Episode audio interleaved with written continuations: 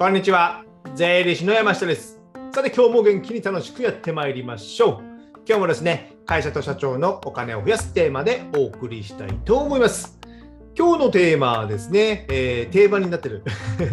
顧問税理士シリーズということで、顧問税理士との付き合い方っていうのをね、僕、税理士が解説するというね、シリーズものになってるんですけども、今日の内容はですね、困っていることは相談するというね、えーテーマになっております。これね、タイトル見て当たり前じゃないかみたいな話になるんですけども、まあちょっと聞いてくださいよ。じゃあですね、えー早速中身に入っていくんですけども、まあ、税理士への不満、ね、税理士への不満っていうのの一つにですね、えー提案がない。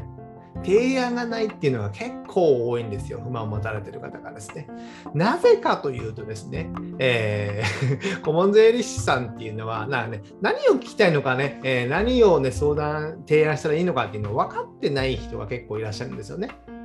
で、そもそも、まあ、コミュニケーションが苦手だって言ってね、僕を含めてですね。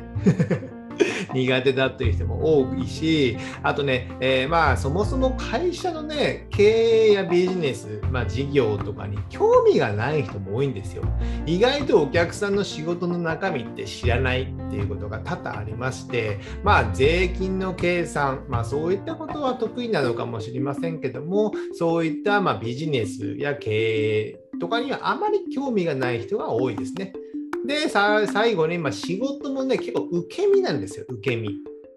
何か言われたらやるとかですね。まあ、前々からのね、古い体質がそうなってるのが、まあ、よくいいわけじゃないんですけども、やっぱ受け身のことがあって、言われたらやる。相談されたら、質問があったら、えー回答するぐらいのレベルで、まあ、こちらから、税理士さんから提案がないっていうのがほとんどなんですよね。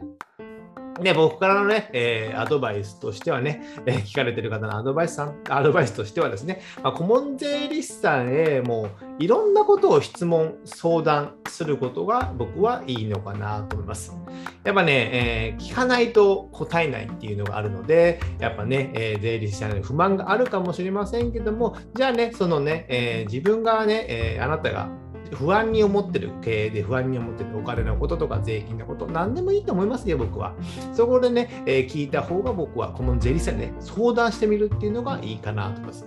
なぜかというとですね、人間ってですね、質問や相談されると脳ってね、動くようになるんですよ。動くように。脳科学とかね、いろいろありますけども、ま僕もね、えー試験勉強してる時とかね、結構脳科学とかの勉強してですね、脳がどのように動くからこのように勉強した方がいいとかね、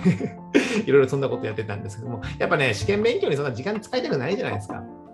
できるですので、できるだけ効率化して勉強するっていうのがあってですね。で、まあ、その脳が動くようになるんですよ。やっぱ質問や相談があればですね。ですので、皆さんもね、まあ、やっぱりいろんな質問をしていただきたいなと思うんですよ。まあね、えーやっぱお客さんのことをね、税理士もね、考えてはいるのか、まあ、考えてるどうかしてわかりませんけども、僕は考えてますけども、やっぱね、それとピントがずれてるっていうことがあったりするからですね。なので、まあ、質問としてですね、まあ、質問や相談事例としてはですね、何々について困ってるんですよとかね、えーなんかいろいろ相談してみるとか、まあ、子供の進路相談でもいいかもしれないですよ。意外とその方がね、大学行って、そういったのが得意なのかもしれないとかですね。えーあとですね、何々のようなまあ会社、こういうホーム、例えばホームページを作りたい、今更ですけども、ホームページを作りたいってとこ、広告をしたいとか、ウェブ広告をしたい、そういう会社を探してるんですけど、まあ、税理士事務所のお客さんとかにいませんかとか、知り合いにいませんかとか、そういう質問でもいいと相談とかですね。あと、従業員の何々について給与や賞与、まあ、残業代とかそういうのに困ってるんです。まあ、ちょっと専門分野外にはなりますけども、まあ、最低限のことをアドバイスして、えー社会保険労務士さんにつなげたりするっていうこともありますよね。まあそこでリスクを知る、残業代払わなくちゃいけないですよって、まあ、当たり前のことなんですけども、そういうリスクを知ることによって、えそのリスク回避、将来のリスク回避ができますので、そういったことも役立てるのかなと思います。あと、資金繰りの部分ですね。資金繰りはどうですかとかですね、資金繰りはちょっとね、今悪くて、えー来年ぐらい結構厳しくなるので、借り入れしたいと思うんですけど、みたいなことを言えばね、え銀行の紹介とか、まあ、日本政策金融高校のご紹介とかもあったりするかと思いますので、そうなるとね、そこをつなげば、まあ、スムーズに、え資金繰りが、あ借り入れができる可能性もあるじゃないですか。少なからずですね。で、それそういった相談もしてみるとかですね。あとね、新しい新事業をやろうと思うんですけど、まあ、補助金や助成金とか、まあ、いろいろそんなものの情報ありませんかってね、一つ投げかけておくんですよ。相談やそう質問や相談を。そうするとね、その顧問税理士さんも、まあ、脳、脳が動く。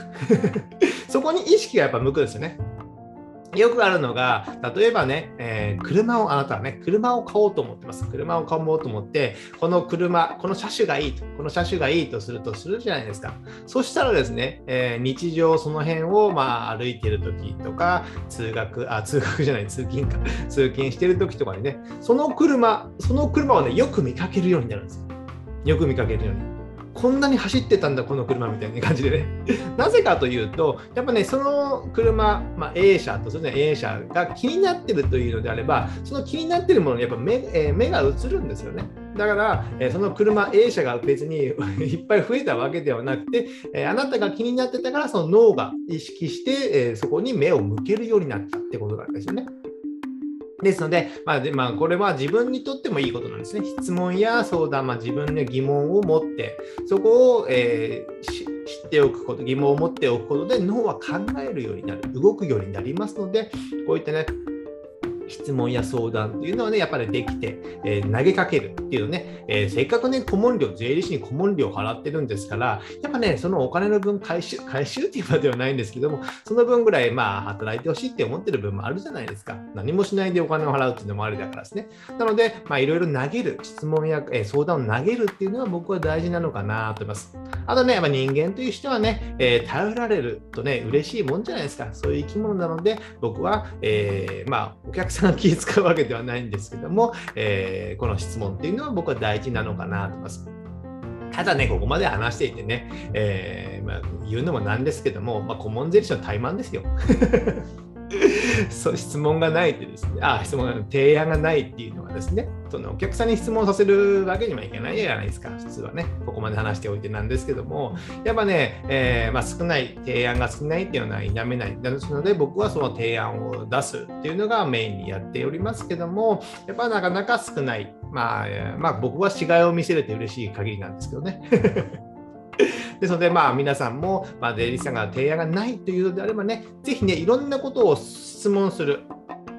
で、その質問にちゃんと回答をもらうっていうのが僕は非常に大事なのかな。あっちからから、あちらから、顧問税理士さんから投げかけがないのであれば、こちらから積極的にアプローチをする。アプローチをするわけじゃないんですけども、そういうのが僕は大事なのかなと思います。あとね、えー、まあちょっと話はずれます、それますけども、人間ってね、やっぱね、えー、興味っていうのが僕は大事なのかなと思います。興味を持つっていうことですね。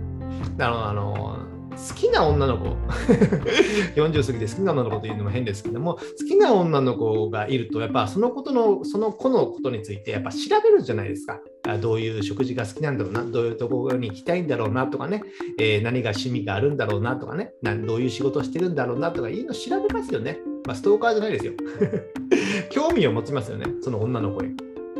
ただ興味を持つということは、そういう時に、まあ、じゃあ食事に来ました。そういう時には、じゃあ趣味なんかやってんのとかね、えー、いつもどんなことをしてんのとか、やっぱ質問しますよね。でそういうのは、やっぱ興味を持つから質問するんですよ。興味を持つから質問する。ですので、まあなんかね、えーえー、ビジネスの会話術とかね、いろいろ本がいろいろ出てますけども、そんなのって必要ないんですよね。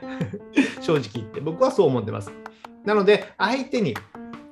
相手に興味を持つことができれば、えー、自然と質問が出てくる。そうするでそうすることで良いコミュニケーション、会話っていうのになると思うんですよね。だから興味を持つっていうのが僕はね、結構非常に大事なのかなと思います。僕自身はね、えー、コミュニケーションは上手な方、まあ上手な方というわけじゃないんですけども、まあ僕興味の幅が広かったりするので、いろんなことに興味を持って、あとビジネスも好きですし、経営とかね、あとお金のことも好きです。なので、まあ仕事柄ね、まあ向いてた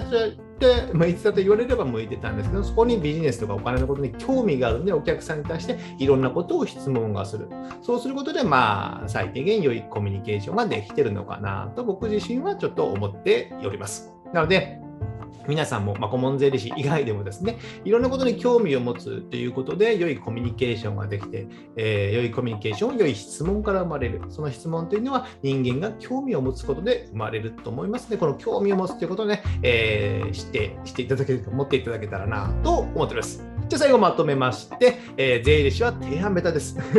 提案ベタですので、あ皆さん、皆さんが気遣うようなことではないんですけども、やっぱ質問、相談をたくさんする、投げかけるっていうのはね、僕は大事なのかな。ここからね、え相手が提案しないっていうのを待ってるだけじゃなくて、いろんなことを投げかけて、こちらから情報を発信することによって、いろんな情報が入ってくるっていうこともありますので、えー、まあ、それをね、それが、えー、顧問税理士の良い使い使い方なのかなと思います。あとね、まあ、ご自身もま興味を持つこと、まあ、顧問税理士さん以外でですね、いろいろなことで興味を持つことで、いろんな質問が、疑問が湧いてきて、脳が動いて、えー、良いコミュニケーションができますので、こういったこともね、参考にしていただけたらなと思います。じゃあ今日はですね、顧問税理士との付き合い方シリーズということで、あの、コミュニケーション、あの、質問ですね、質問をするということを、えー、解説してきました。で最後にですね、えー、告知といたしまして、こういったお金や税金、まあ、顧問税理士との付き合い方のシリーズのことをですね、僕はですね、今、音声や動画で配信してるんですけども、えー、テキスト、まあ、ブログということでね、えまとめております。こちらね、新たにね、え開始と社長のお金を増やすブログっていうのをね、解説しまして、え本のメインのサイト以外にね、ここちら書いて、今ね、自分自身でね、テキストでガンガン売っております。やっぱね、えー、意外と面白いのが、ちょっと長くなりますけども、音声で自分で喋って、それを文字起こしっていうわけじゃないですけど、それを反数しながら、脳の中で反数しながら文字起こしするっていうのは、結構面白い作業ですね。通常文章では出てこない、通常文章だけを書く。まず書いて、えー、音声で話すのではなくて、話してそれを文字に起こして、え文章をまとめていくっていうのであれば、意外とね、文章で書けなかったようなことが思いついたりすることがありますので、こういうアウトプットのやり方っていうのは面白いなと思ってですね、今ね、えー、2、300個記事がありますけども、それをね、すべて、えー、テキストに直そうかと思って、えー、頭が頭が悩ましいところです。まそんなこんなでいいとして、えー、まとめておりますので、こういった音声や動画以外でもですね、テキストで学びたい方はですね、こちらのブログのの方も読んでいただけたらなと思います。あとですね、え、Amazon の電子書籍である Kindle ですね。Kindle で電子書籍をいくつか出版してます。まあ、決算書関係の本が主になりましてですね、えー、小さな会社の決算書の見方や考え方、あと売上や粗利の管理のやり方なども書いておりますので、こちらですね、え、Amazon の Kindle Unlimited のサービスに入っていればですね、すべて無料でダウンロードできますので、こちらも読んでいただけたらなと思います。じゃあ今日はこれぐらいにしたいと思います。ではまた次回お会いしましょう。さよなら